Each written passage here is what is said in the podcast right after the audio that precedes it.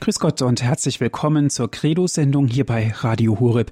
Es grüßt Sie Andreas Martin. Ich freue mich, liebe Zuhörer, dass Sie jetzt wieder mit dabei sind. Heute hören Sie einen Vortrag vom Professor Dr. Thomas Söding mit dem Thema Priester auf ewig, das hohe Priestertum im Hebräerbrief.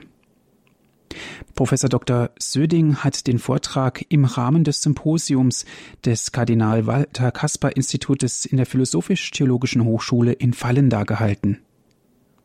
Ich wünsche Ihnen nun viel Freude beim Zuhören. Liebe Kolleginnen und Kollegen, meine Damen und Herren, vielen Dank für die Einladung. Ich nehme Sie wahr, um den Hebräerbrief zur Diskussion zu stellen, weil es wahrscheinlich keine neutestamentliche Schrift gibt, in der das Priestertum eine solche theologische Bedeutung hat. Ich mache es auch deswegen, weil ich ja als Laie dringend darauf angewiesen bin, äh, dass es gute Priester äh, gibt äh, und als Kind der Diaspora auch sagen möchte, wir hatten nie zu viele, aber wenn wir gute Priester hatten, dann tat das der katholischen Wähle, Seele wohl und das habe ich mir irgendwie auch zu erhalten versucht. Was ist aber ein guter Priester? Das ist letztendlich eine Typfrage. Äh, und deswegen habe ich mir erlaubt, den Untertitel meines Vortrages ganz leicht zu verändern. Meines Erachtens gibt es nur einen Typ von Priester, der neutestamentlich wirklich zu überzeugen vermag, und das ist der jesuanische äh, Typ. Und den möchte ich versuchen, vom Hebräerbrief her ein wenig nachzuzeichnen. Erstens die Gestalt des Erlösers. Bei der Fußball-Weltmeisterschaft 2014 und bei der Olympiade 2016 wird die monumentale Statue des Christo Redentor hoch über Rio de Janeiro die Blicke der Weltöffentlichkeit auf sich ziehen. Sie ist bereits heute eine Ikone der globalen Medienwelt und sie wird in den kommenden Jahren milliardenfach reproduziert werden. Dieser Christus hat den Gestus und das Gewand eines Priesters. Er trägt einen Talar, er breitet die Arme über die Stadt und das Land aus, zu dessen Zentenarium die Figur gestiftet worden ist. 30 Meter hoch und 28 Meter weit sind die Arme ausgestreckt. Die Hände des Heilands sind zum Himmel geöffnet. Er betet, er feiert Gottesdienst, er zelebriert.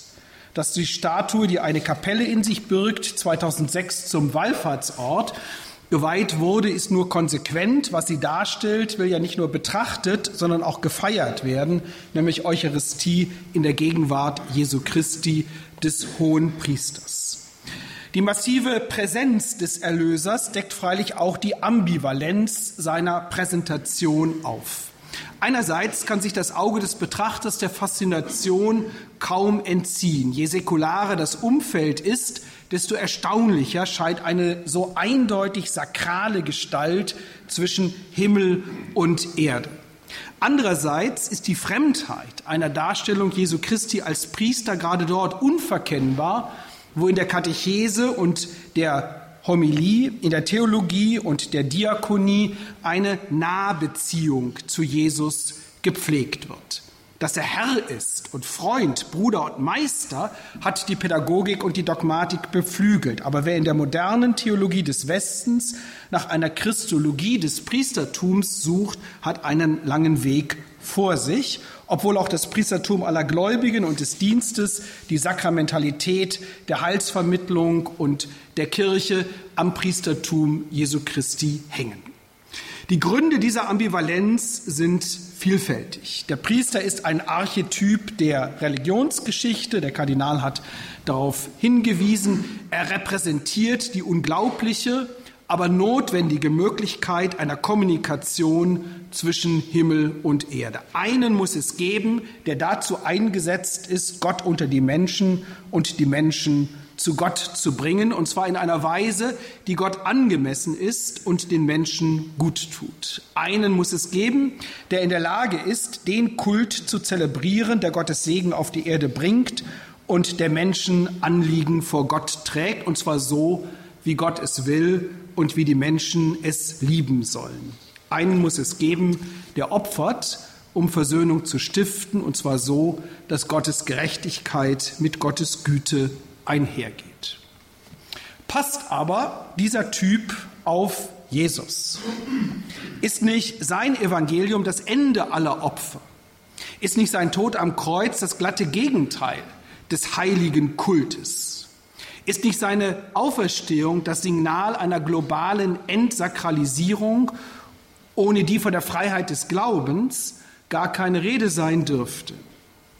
Die kritische Reflexion stimuliert die Frage, mit welchem Recht und in welchem Sinn Jesus als Priester dargestellt und angeschaut werden kann und welche Konsequenzen daraus für die Christologie und Ekklesiologie zu ziehen sind. Eine Antwort, die an den Ursprung der Frage führt, lässt den Hebräerbrief lesen, eine der unbekanntesten, aber anspruchsvollsten Schriften des Neuen Testaments.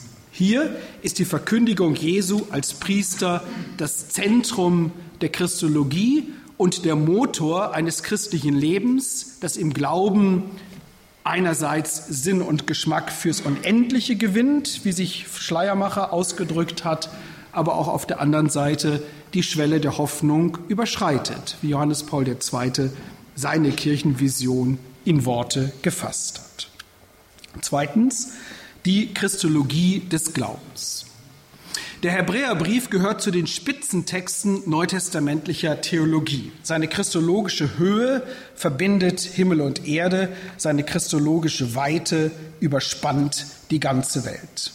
Der unbekannte Autor setzt ganz oben an bei der Präexistenz und Schöpfungsmittlerschaft des Gottessohnes, aber er kommt auch ganz unten an bei den Menschen in all ihrer Sehnsucht, aber auch all ihrem Elend. Nur deshalb endet er wieder ganz hoch oben bei der Erhöhung zur Rechten Gottes des Vaters. In Jesus erkennt der Autor mit Psalm 8 den Menschen, dessen Gott gedenkt, so dass er zwar für kurze Zeit unter die Engel erniedrigt, aber für immer mit Herrlichkeit und Ehre gekrönt worden ist. Diese Verbindung von oben und unten die Jesus auszeichnet, ist aber im Hebräerbrief nicht nur ein Status, sondern sie ist ein Prozess. Nach dem Hebräerbrief ist Jesus kein Zwitter, kein Halbgott, kein Übermensch. Seine Geschichte ist nicht die, wie Gott Zug um Zug Mensch und der Mensch Schritt für Schritt Gott würde. Vielmehr lebt Jesus nach dem Hebräerbrief in der vollen Spannung, ganz zu Gott und ganz zu den Menschen zu gehören. Er hält diese Spannung aus und mehr noch, er baut sie auf. Das ist seine Geschichte bis in den Tod. Er, dem höchste Ehre gebührt, erleidet tiefste Schande. Aber seine Schmach lässt nicht die Täter über die Opfer triumphieren, sondern bringt im Gegenteil die Erniedrigten und Beleidigten, die Mühseligen und Beladenen in Gottes großen Frieden. Weil Jesus wirklich zu Gott gehört, kann er der Erlöser sein. Weil er wirklich zu den Menschen gehört, teilt er ihre Schwäche, aber auch ihren Glauben, ihre Hoffnung und ihre Liebe. Er weint und betet wie sie, er leidet wie sie, er wird wie sie in Versuchung geführt, aber er sündigt nicht. Er hat den Wider, dem Widersacher widerstanden. Er hat den Tod erlitten, aber überwunden. Und deshalb kann der Autor die Hebräer auffordern, lasst uns schauen auf des Glaubens Anführer und Vollender, Jesus, der gegenüber der vor ihm liegenden Freude die Schmach verachtend, das Kreuz erduldet und sich zur Rechten Gottes gesetzt hat. Diese Aufforderung trifft die Hebräer in einer Kirche ihres, in einer Krise ihres eigenen Glaubens. Diese Glaubenskrise resultiert daraus, dass ihnen das Heil unanschaulich, der Weg lang und die Mühen der Ebene groß geworden sind. Im Horizont eines platonisch beeinflussten Weltbildes, das die Transzendenz Gottes und die Endlichkeit des Menschen überscharf betont, scheint Gott den Menschen fernzurücken. Die Alltäglichkeit des Christseins wird deshalb nicht als Chance zum nachhaltigen Dienst an Gott und den Menschen, dem, dem Nächsten gesehen, sondern als zermürbende Versuchung. Es herrscht sozusagen kollektives Burnout. In seiner Therapie verachtet der Autor den Platonismus nicht, unterzieht ihn aber einer radikalen Revision im Horizont seiner Christologie des Glaubens. Dabei verfolgt er eine Doppelstrategie. Zum einen klärt er, dass und wie der Glaube die Differenz zur Vollendung nicht überspringt, sondern bejaht. Glaube ist, unter dem zu stehen, was zu hoffen ist, der Dinge überführt zu sein, die nicht zu sehen sind. Dieser Glaube wird im Langstreckenlauf des christlichen Lebens nicht Kraft verlieren, sondern Kondition tanken. Denn wie die Großen Israels ahnt er, das Beste kommt noch und es wird noch viel besser, als es in den kühnsten Träumen auszumalen war. Zum anderen betont der Autor die Menschlichkeit Jesu Christi. Für ihn ist sie nicht wie heute selbstverständlich, sondern theologisch wesentlich. Denn sie ist Ausdruck der Zuwendung Gottes zu den Menschen, seiner Nähe zu ihnen, seiner Anteilnahme an ihrem Leben. Gerade wenn ihnen der Sinn des Lebens unklar geworden ist, bedürfen sie Jesu, des Menschen, der sie nicht nur verstehen, sondern auch retten kann. Der sie aber nicht rettet, ohne sie zu verstehen. Diesen Zusammenhang bringt der Autor des Hebräerbriefs in einer christologischen Kurzgeschichte, wie ich sie mal nennen möchte, zum Ausdruck. In den Tagen seines Fleisches hat er Gebete und Bitten dem, der ihn aus dem Tode retten konnte, mit lautem Geschrei unter Tränen dargebracht und ist wegen seiner Gottesfurcht erhört worden. Wiewohl er Sohn war, hat er an dem, was er litt, den Gehorsam gelernt. Und vollendet ist er allen, die ihm gehorchen, Urheber ewigen Heiles geworden, von Gott bezeichnet als hoher Priester nach der Ordnung Melchisedeks. In diesem Porträt wird nicht nur sichtbar, dass Jesus als Beter die Versuchung bestanden hat, in die er wie jeder Mensch geführt worden ist. Es wird auch deutlich, wie er für andere die Distanz zu Gott überwindet, die nicht aus einer Distanzierung Gottes von den Menschen, sondern aus einer Distanzierung der Menschen von Gott resultiert, nämlich als Priester. Jesus bringt seine flehentlichen Bitten dar. Er trägt sie als Opfergabe zu Gott und in seinen Bitten bringt er sich selbst dar weil er sich ganz und gar mit denen identifiziert, für die er mit seinen Gebeten eintritt. Sein Gehorsam bejaht seine göttliche Bestimmung, sie erfüllt sein Priestertum mit Leben. Als Priester ist er Urheber ewigen Heiles. Drittens.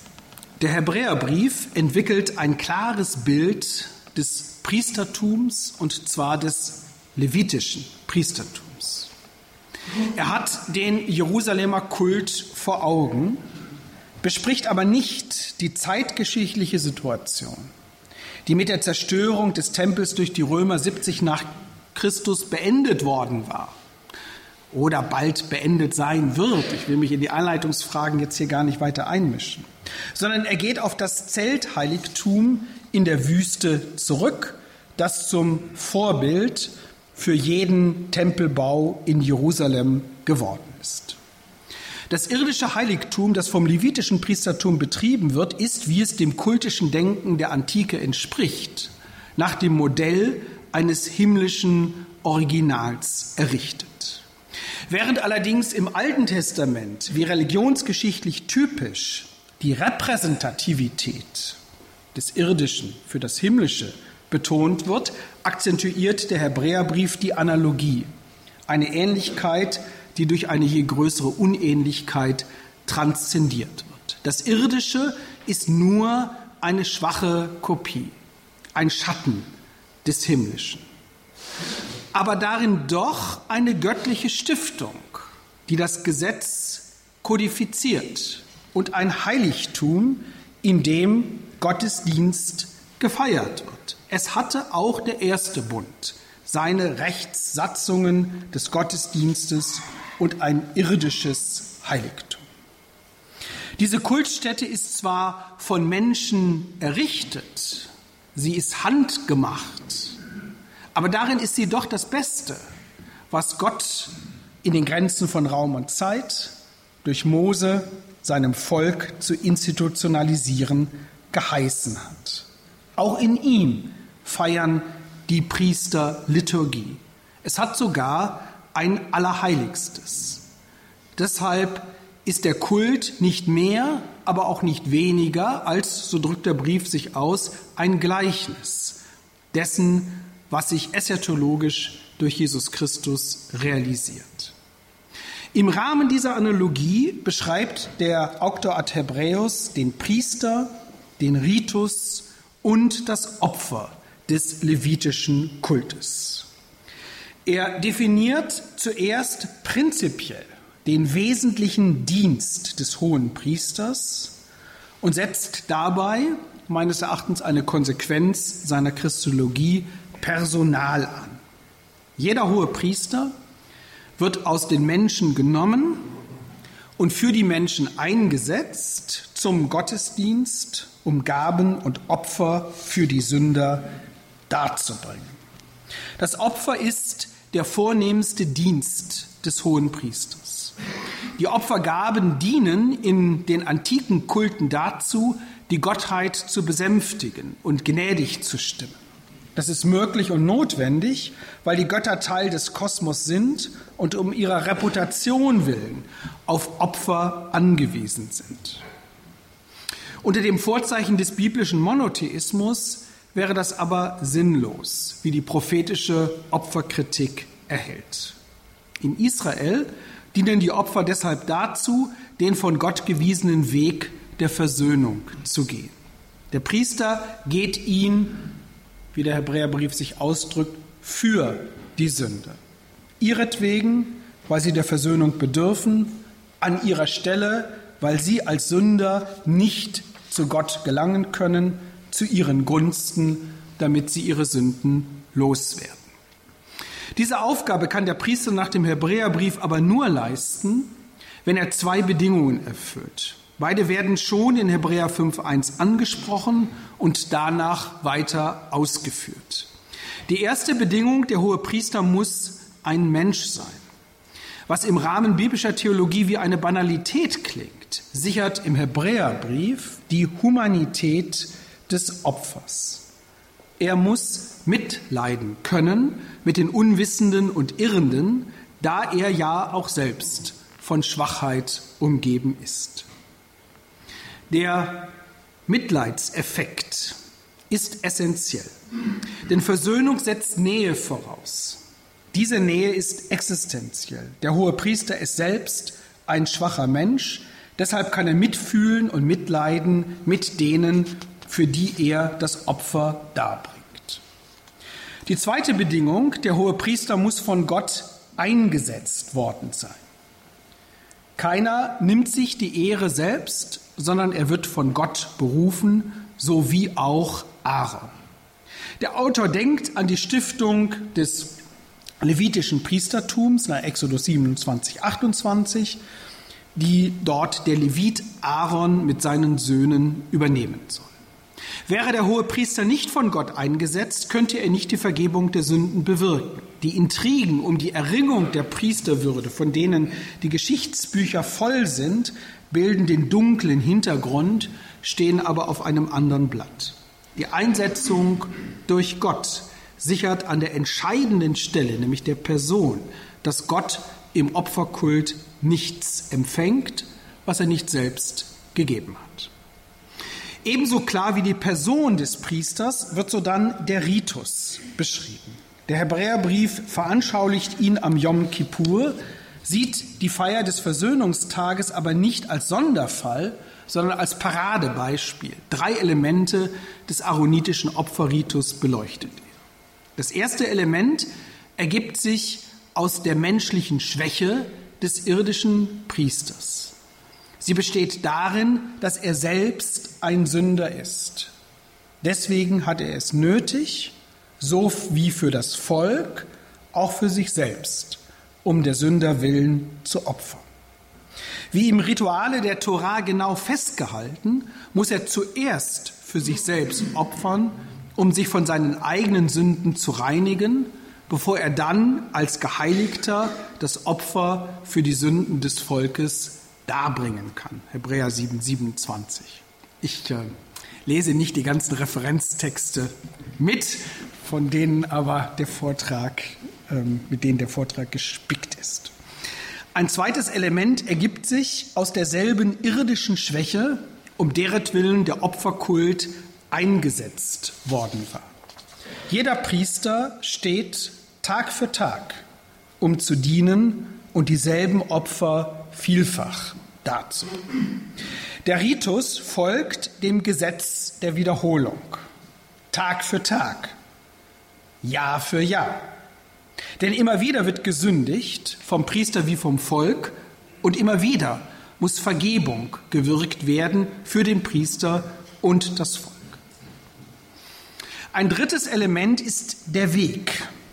Der hohe Priester hat ein, der Hebräerbrief hat einen Blick für die räumlichen Dimensionen, die im Kult aufgebaut und durchmessen werden. Das archaische Wesen der Heiligkeit ist Unantastbarkeit. Die Architektur des Tempels ist wie, des, wie die des Tabernakels eine Inszenierung der Transzendenz. Zugangsrechte gibt es nur nach der Logik des Ritus, sie sind streng limitiert. Der Hebräerbrief hat den Umstand vor Augen, dass die alltäglichen Opfer im ersten Zelt, später dann in den äußeren Regionen des Tempels vollzogen werden während es am großen Versöhnungstag und nur an dem Tag dem hohen Priester und nur dem hohen Priester erlaubt ist, ins Allerheiligste einzuziehen, ins zweite Zelt, hinter den Vorhang, der es abschirmt. Der Ritus schreibt dies fest. In das erste Zelt gehen die Priester immer zu, um den Dienst zu verrichten. In das zweite Zelt aber geht einmal im Jahr nur der hohe Priester und nicht ohne das Blut, das er für sich selbst und des Volkes Unwissenheit darbringt. Gemeint ist damit, dass am Yom Kippur ja diejenigen Sünden vergeben werden, die man unwissentlich begangen hat. An, der, an den unterschiedlichen Orten werden unterschiedliche Wirkungen erzielt. Genau so wie vom Gesetz beschrieben. Alltäglich muss dem Priester, so der Hebräerbrief, durch seinen täglichen Dienstweg klar werden, dass er nicht eine große, sondern nur eine kleine Sühne leistet. Und darin ein Zeichen für die Vorläufigkeit des irdischen Kultes und des levitischen Priestertums erblicken. Schließlich charakterisiert der Autor das Opfer. Er betont, dass Blut fließen muss und erklärt es mit Hinweis auf das Bundesopfer, das Mose nach Exodus 24 am Fuß des Sinai zelebriert hat. Der erste Bund ist nicht ohne Blut gestiftet worden. Denn nachdem das ganze Gebot gemäß dem Gesetz von Mose dem ganzen Volk gesagt worden war, nahm er das Blut von Stieren und Böcken mit Wasser und Purpurwolle und Isop und besprengte das Buch und alles Volk, wobei er sagte, dies ist das Blut des Bundes, den Gott euch angeordnet hat. Dann besprengte er das Zelt und alles liturgische Gerät gleichermaßen mit Blut. Warum es in der Regel Blut sein muss, begründet der Brief zwar nicht explizit, konstatiert es aber mit Rekurs auf die Torah, die ihm Begründung genug ist. Nahezu alles wird mit Blut gereinigt, gemäß dem Gesetz, und ohne Blutvergießen geschieht keine Vergebung. Im Hintergrund steht ein schöpfungstheologischer Grundsatz, der opfertheologisch eingeholt wird. Das Leben des Fleisches ist im Blut. Das steht jetzt im hebräischen Text Nephesh und im griechischen Text Psyche. Das Leben des Fleisches ist im Blut und ich habe es euch für den Altar gegeben, damit ihr für euer Leben sühnt, denn Blut sühnt für Leben. Der Grundgedanke scheint mir die Entsprechung zu sein. Leben für Leben. Blut muss fließen, weil das Leben des Sünders verwirkt ist. Im Vergießen des Blutes kommt die mörderische Macht der Sünde zum Vorschein und wird vom Opfer auf den Täter gelenkt. Allerdings dient der Kult der Symbolisierung. Der Täter stirbt, aber kann trotz seiner Schuld weiterleben, weil an seiner Stelle, wie von Gott vorgeschrieben und eingeräumt, ein Tier geschlachtet oder geschächtet wird. Dadurch wird religionssoziologisch betrachtet Gewalt sublimiert.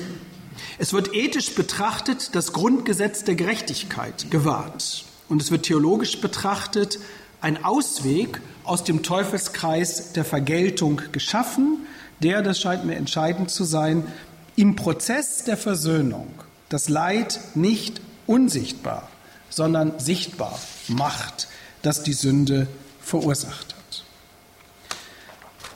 Der Hebräerbrief charakterisiert in dieser Linie das Opferblut zweifach. Es muss fremdes Blut sein und es muss von Tieren, von Böcken und Stieren stammen. Beide Attribute unterstreichen die Repräsentativität des priesterlichen Opfers levitischer Prägung.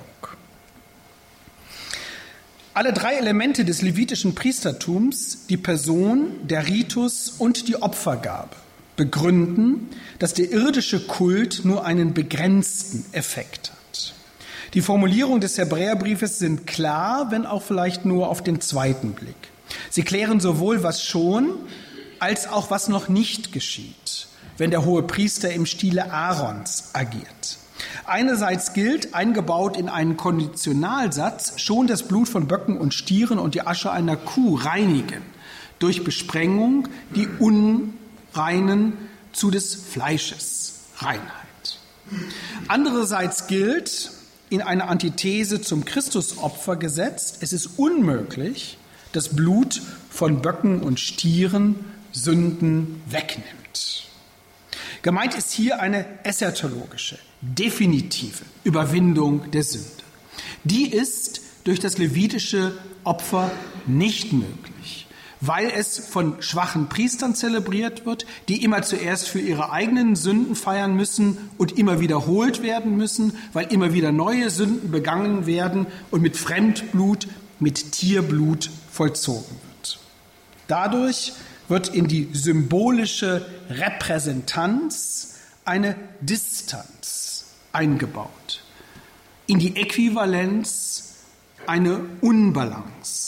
Schuld ist ja immer eine menschliche oder eher eine unmenschliche Größe. Deshalb kann eine radikale Vergebung auch nur menschlich geschehen, nicht rituell.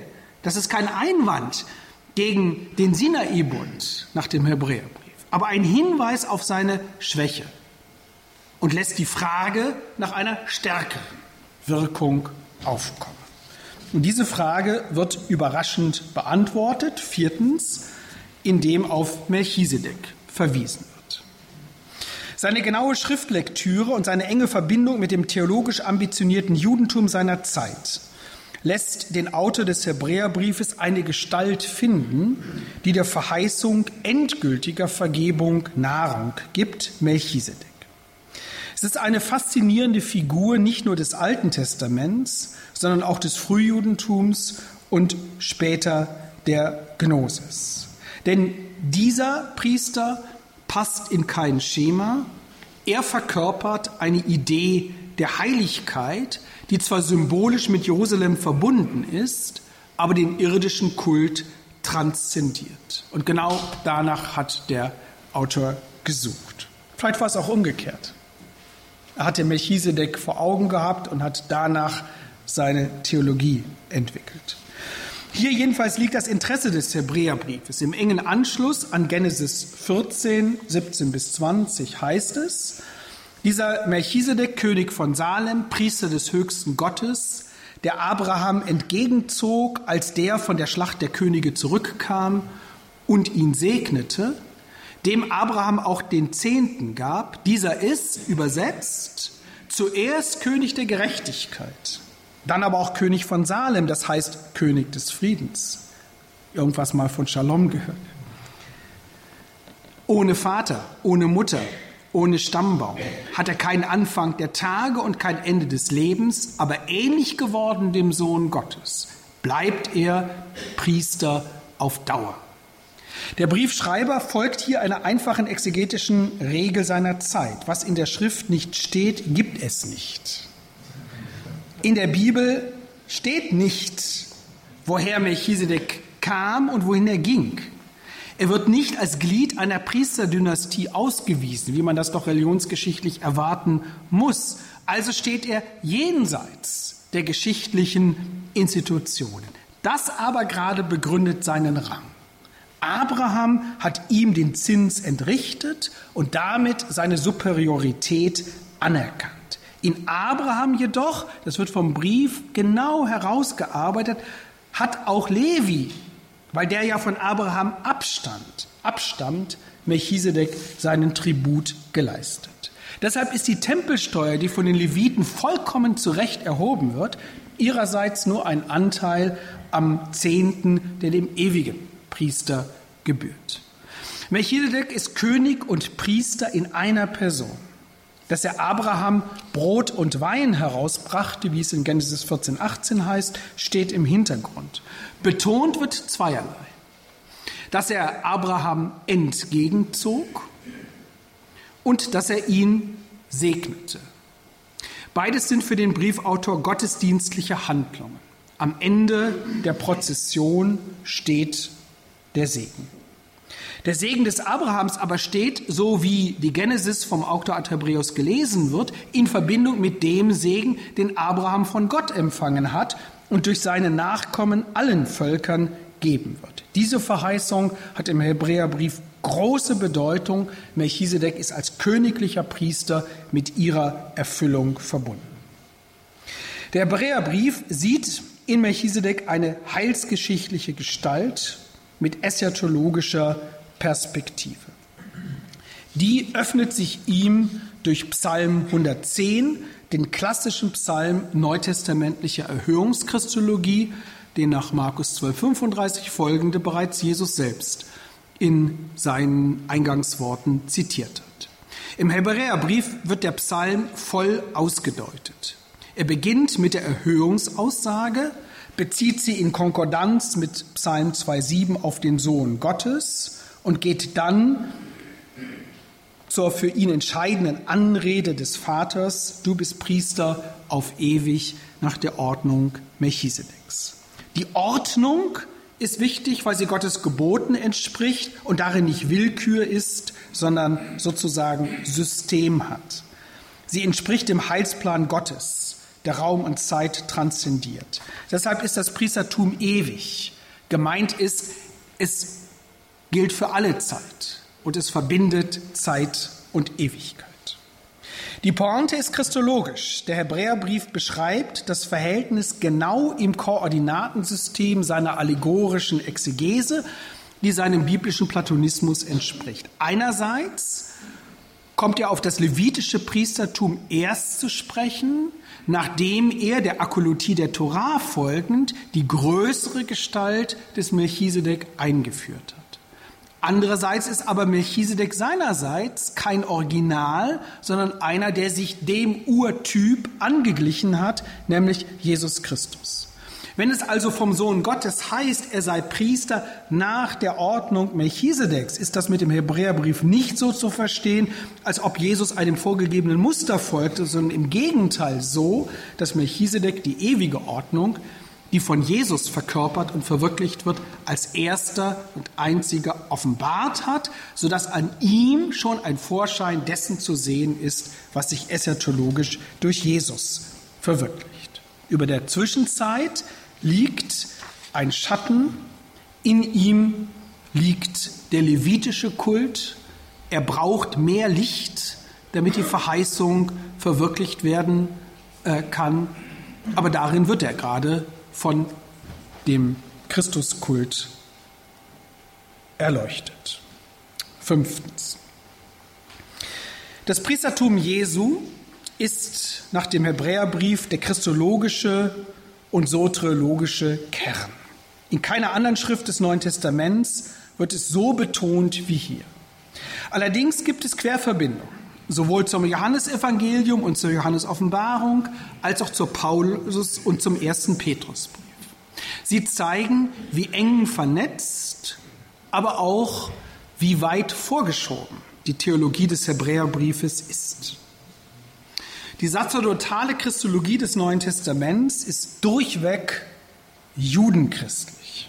Sie hat einen jüdischen Kontext. In der eschatologischen Hoffnung Israels tritt der Messias keineswegs nur als König und Prophet, sondern ab und an auch als Priester vor Augen. Da haben erst die Qumran-Funde die Augen voll geöffnet. Das geschieht vor allem in Traditionskreisen, denen aufgeht, dass der Messias nicht nur Macht braucht, die Herrschaft Gottes gegen alle Teufelsmacht aufzurichten und nicht nur Charisma, das Wort Gottes gegen alle Widerworte zu Gehör zu bringen, sondern auch Kraft, das Heil Gottes gegen alles Unheil zu verwirklichen.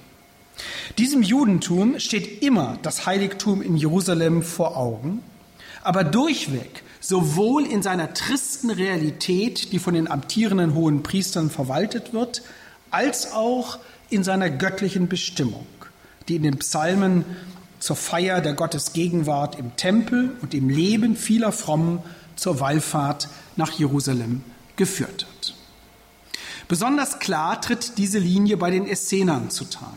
In einem Levi-Apokryphon heißt es vom priesterlichen Messias, dass er inmitten von Bosheit und Lüge Rettung bringt. Er wird Sühne leisten für alle Kinder seines Geschlechtes und er wird gesandt werden zu allen Kindern seines Volkes. Sein Wort ist wie ein Wort des Himmels und sein Lehren stammt überein mit dem Willen Gottes. Seine ewige Sonne wird scheinen und sein Licht wird leuchten in alle Enden der Erde und wird die Finsternis hell machen. Vor diesem und ähnlichem Hintergrund zeichnet sich die Christologie des Hohepriestertums Jesu Christi, die der Hebräerbrief zeichnet, noch einmal in kräftigen Farben ab. Alles, was über die Liturgie Melchisedeks und den Kult Aarons gesagt worden war, steht immer schon im Horizont der Christologie. Die Reichweite und Effektivität der Opfer erklärt sich in ihm ebenso wie ihr Sinn. Die Notwendigkeit, Jesus Christus als Priester zu sehen, ergibt sich aus der Last der Sünde, die weggeschafft werden muss, damit der Weg des Lebens sein Ziel in der Ewigkeit Gottes finden kann und der Effektivität der Sühne, ohne die das Gewicht der Schuld wie der Preis der Liebe nicht ermessen werden können. Dass Jesus Sünden vergibt, wird von Anfang an im Brief gesagt, von Anfang an mit seinem Tod verbunden und von Anfang an in kultischer Sprache ausgedrückt. Er hat die Reinigung von den Sünden vorgenommen und sich zur Rechten der Majestät in die Höhe gesetzt. An der ersten Stelle, da der Gottessohn als hoher Priester vorgestellt wird, ist auch davon die Rede, dass er Sühne leistet, nur dass hier nicht der Weg aus dem Tod, sondern der Weg in den Tod fokussiert wird. Er musste in allem seinen Brüdern gleich werden, damit er barmherzig wäre und ein neuer und ein treuer hoher Priester die Sünden des Volkes zu sühnen. Hebräer 2.21 ist programmatisch für die Art und Weise, wie der Brief das hohe Priestertum Jesu charakterisiert und es als ein ewiges kennzeichnet, das ein für allemal Erlösung verschafft. Der Verfasser setzt Personal an. Der hohe Priester Jesus ist Mensch, wie es sein muss. Er ist aber darin in seinem Menschsein nicht fremdbestimmt, denn der Sohn Gottes ist von sich aus, das heißt von Gott her, Mensch geworden um mit der Rolle des hohen Priesters zu verwachsen. Seine Schwäche resultiert nicht aus seiner Sünde wie bei jedem levitischen hohen Priester, sondern daraus, dass er den Menschen gleich geworden ist. Er hat sich angreifbar gemacht, er hat sich anfechten lassen, er hat sich erniedrigt, er hat gelitten, er hat Mitgefühl gezeigt. Seine Empathie zeigt seine Menschlichkeit, seine Barmherzigkeit korrespondiert mit seinem Mitleid. Wir haben nicht einen hohen Priester, der nicht mitleiden könnte mit unserer Schwäche, sondern einen, der in allem gleichermaßen versucht worden ist, ohne Sünde. Im Ethos, im Ethos des Hohepriestertums Jesu kommt die Humanisierung des Opfers zum Ziel, denn sie wird in Gott selbst verankert. Das Aushalten ist so wichtig wie das Bestehen der Versuchung. Die Proexistenz entspricht der Patrozentrik. Der hohe Priester ist treu. Im Brief ist die Treue stark betont. Sie wird mit der des Mose verglichen und der Untreue oder dem Unglauben des Volkes Israel entgegengesetzt, das schon in der Wüste zu murren begonnen hat. Die Treue des Sohnes entspricht der Verheißungstreue Gottes selbst. So wie Gott zu seinem Wort steht, so der Sohn zu seinem Dienst. Dessen Dauerhaftigkeit wird von der Ausdauer Jesu getragen, die in der Person, in der Passion herausgefordert und bewährt wird. Die Ungeteiltheit der Zuwendung Jesu zu Gott und den Menschen, die seine Sündlosigkeit ausmacht, begründet, dass er nicht immer wieder, sondern ein für allemal Sühne leistet. Ein solcher hoher Priester ist für uns angemessen, der heilig ist, unschuldig, unbefleckt, geschieden von den Sündern und höher als der Himmel, der es nicht Tag für Tag nötigt hat, zuerst für die eigenen Sünden ein Opfer hochzutragen, danach für die des Volkes. Dies hat er ein für allemal getan, indem er sich selbst dargebracht hat. Der Autor ist an dieser Stelle etwas weniger radikal als Paulus, der in seiner Versöhnungstheologie ja gesagt hat, dass Gott den, der die Sünde nicht kannte, zur Sünde gemacht hat. Hier leistet der Hebräerbrief seiner Kulttheologie einen gewissen Tribut. So weit kann er sich hier nicht vorwagen. Aber die Pointe ist doch klar. Die Negationen sind wichtig, ohne, äh, ohne Schuld äh, und ohne Sünde. Aber diese Negationen ohne Befleckung, aber diese Negationen zielen auf eine radikale Position, weil Jesus es nicht nötig hat, für sich selbst zu opfern. Weil es nicht nötig hat, für sich selbst zu opfern, kann er sich selbst opfern. Sein Opfer ist reine Hingabe. Es geht ganz darin auf, für diejenigen zu sein, die seiner bedürfen, um ganz von der Sünde loszukommen. Das wird mit der Heiligkeit Jesu beschrieben. Die Haltung Jesu entspricht genau seiner Einsetzung durch Gott. Sie wird mit Worten von Psalm 2 als Anrede gestaltet. Im Du des Vaters zum Sohn stellt sich die Identität Jesu heraus. Christus hat sich nicht selbst geehrt, um hoher Priester zu werden, sondern der zu ihm gesagt hat, mein Sohn bist du, heute habe ich dich gezeugt. Hat auch an anderer Stelle gesagt, du bist Priester auf ewig nach der Ordnung Melchisedeks. Nach Hebräer 7, 20 und 21 ist dieses Du-Wort ein Eid und damit sozusagen performative Rede ähm, sui, im Grunde sui äh, generis. Durch dieses Ein für alle Mal und durch dieses Du wird das genealogische und das dynastische Prinzip des Priestertums durchbrochen, was äh, religionsgeschichtlich schlechterdings revolutionär ist. Und damit wird das Glaubensprinzip in Kraft gesetzt, das dann auch die Frage aufkommen lässt, wie dieser Jesus Christus denn eigentlich mit denen, was der mit denen zu tun hat, die von ihm ähm, profitieren. Jesus Christus, so wird die besondere Qualität beschrieben, ist nicht in ein handgemachtes Heiligtum eingezogen, das nur ein Antityp des Wahren ist, sondern in den Himmel selbst, um jetzt zu erscheinen vor dem Angesicht Gottes für uns und nicht um sich vielmals zu opfern, wie der hohe Priester jedes Jahr mit, mit fremdem Blut. Die letzte und sechste, sechste und letzte Punkt, was hat es zu tun mit dem Priestertum der Kirche? Aus dem Priestertum Jesu Christi folgt das der Kirche. Es ist von qualitativ anderer Art als das des Levi.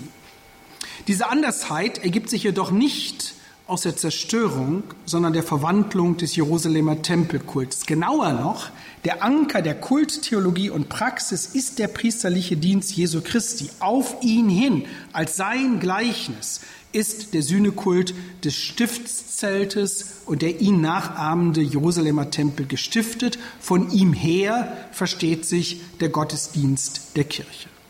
Er ist durch vier Eckpunkte geprägt. Erstens gibt es nicht mehr eine Folge von hohen Priestern, sondern nur den einen und einzigen Jesus Christus selbst.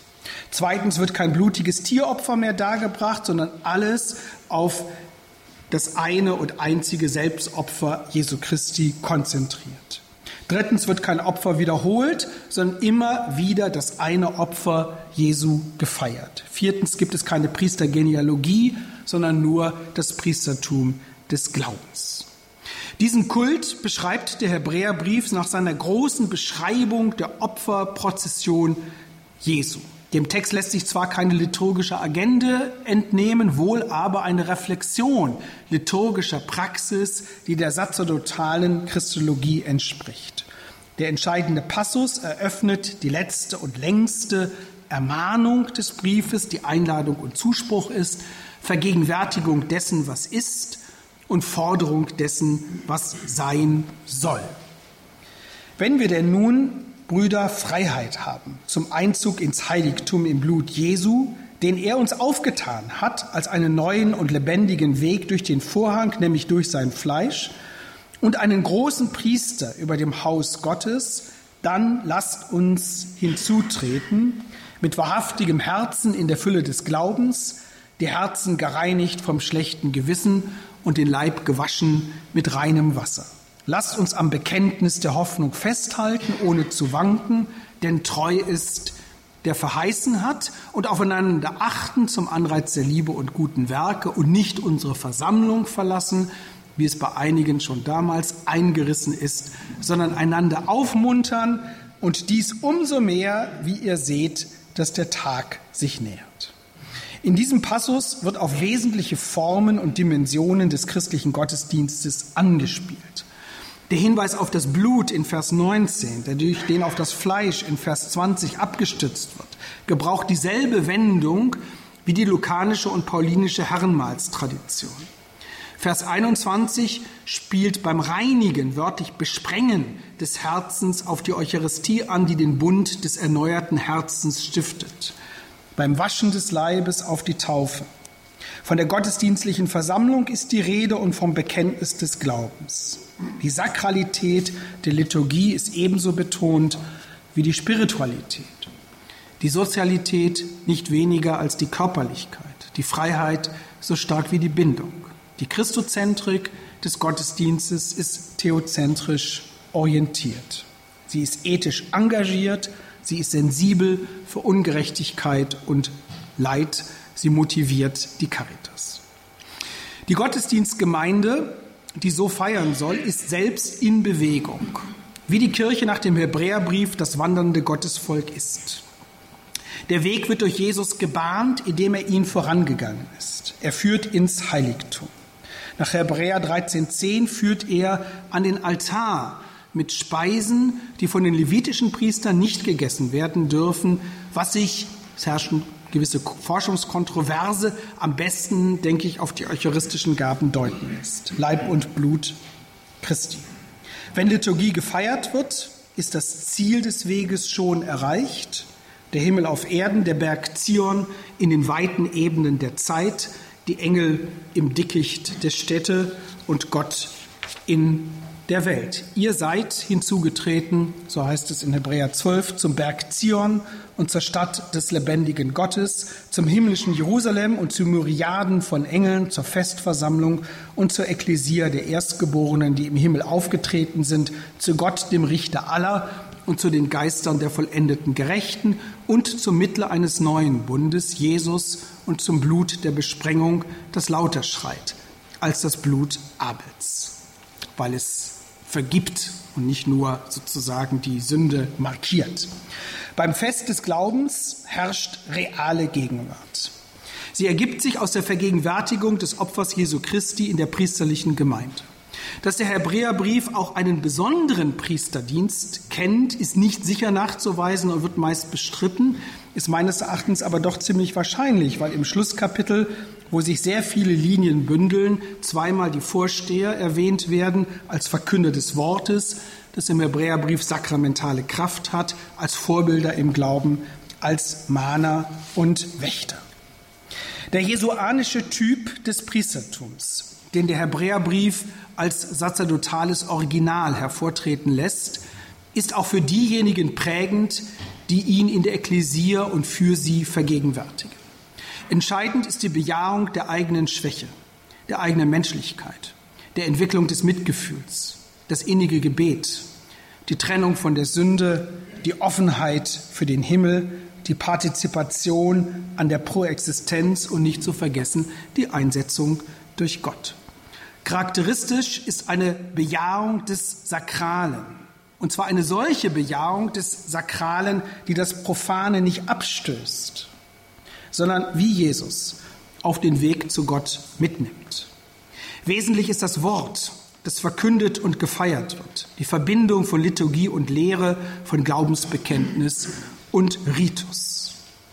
Die kultischen Dimensionen der Theologie im Hebräerbrief haben ihre Schattenseiten.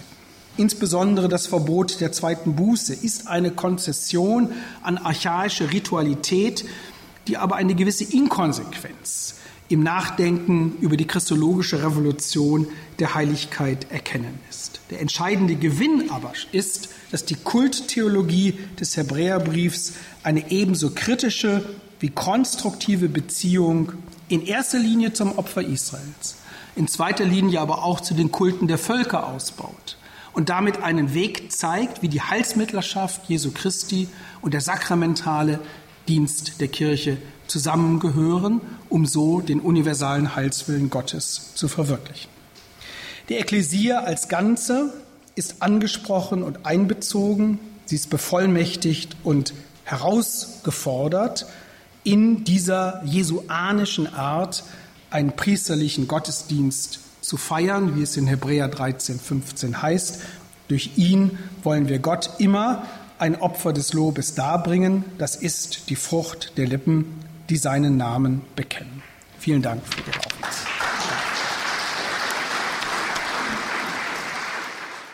Liebe Zuhörer, Sie hörten die Credo-Sendung hier bei Radio Horeb. Wenn Sie gerne den Vortrag noch einmal zum Nachhören sich auf CD bestellen wollen, rufen Sie unseren CD-Dienst an. Die Telefonnummer lautet 08323 9675 120. Noch einmal die Telefonnummer von unserem CD-Dienst 08323 9675 120 und wenn Sie von außerhalb Deutschlands anrufen 0049 8323 9675 120. Auf unserer Internetseite www.hore.org gibt es auch die Sendung zum Herunterladen auf den Computer. Noch einmal unsere Internetadresse www.hore.org. Ich darf mich von Ihnen verabschieden, wünsche Ihnen noch einen ruhigen und gesegneten Abend. Alles Gute und auf Wiederhören sagt Ihnen Ihr Andreas Martin.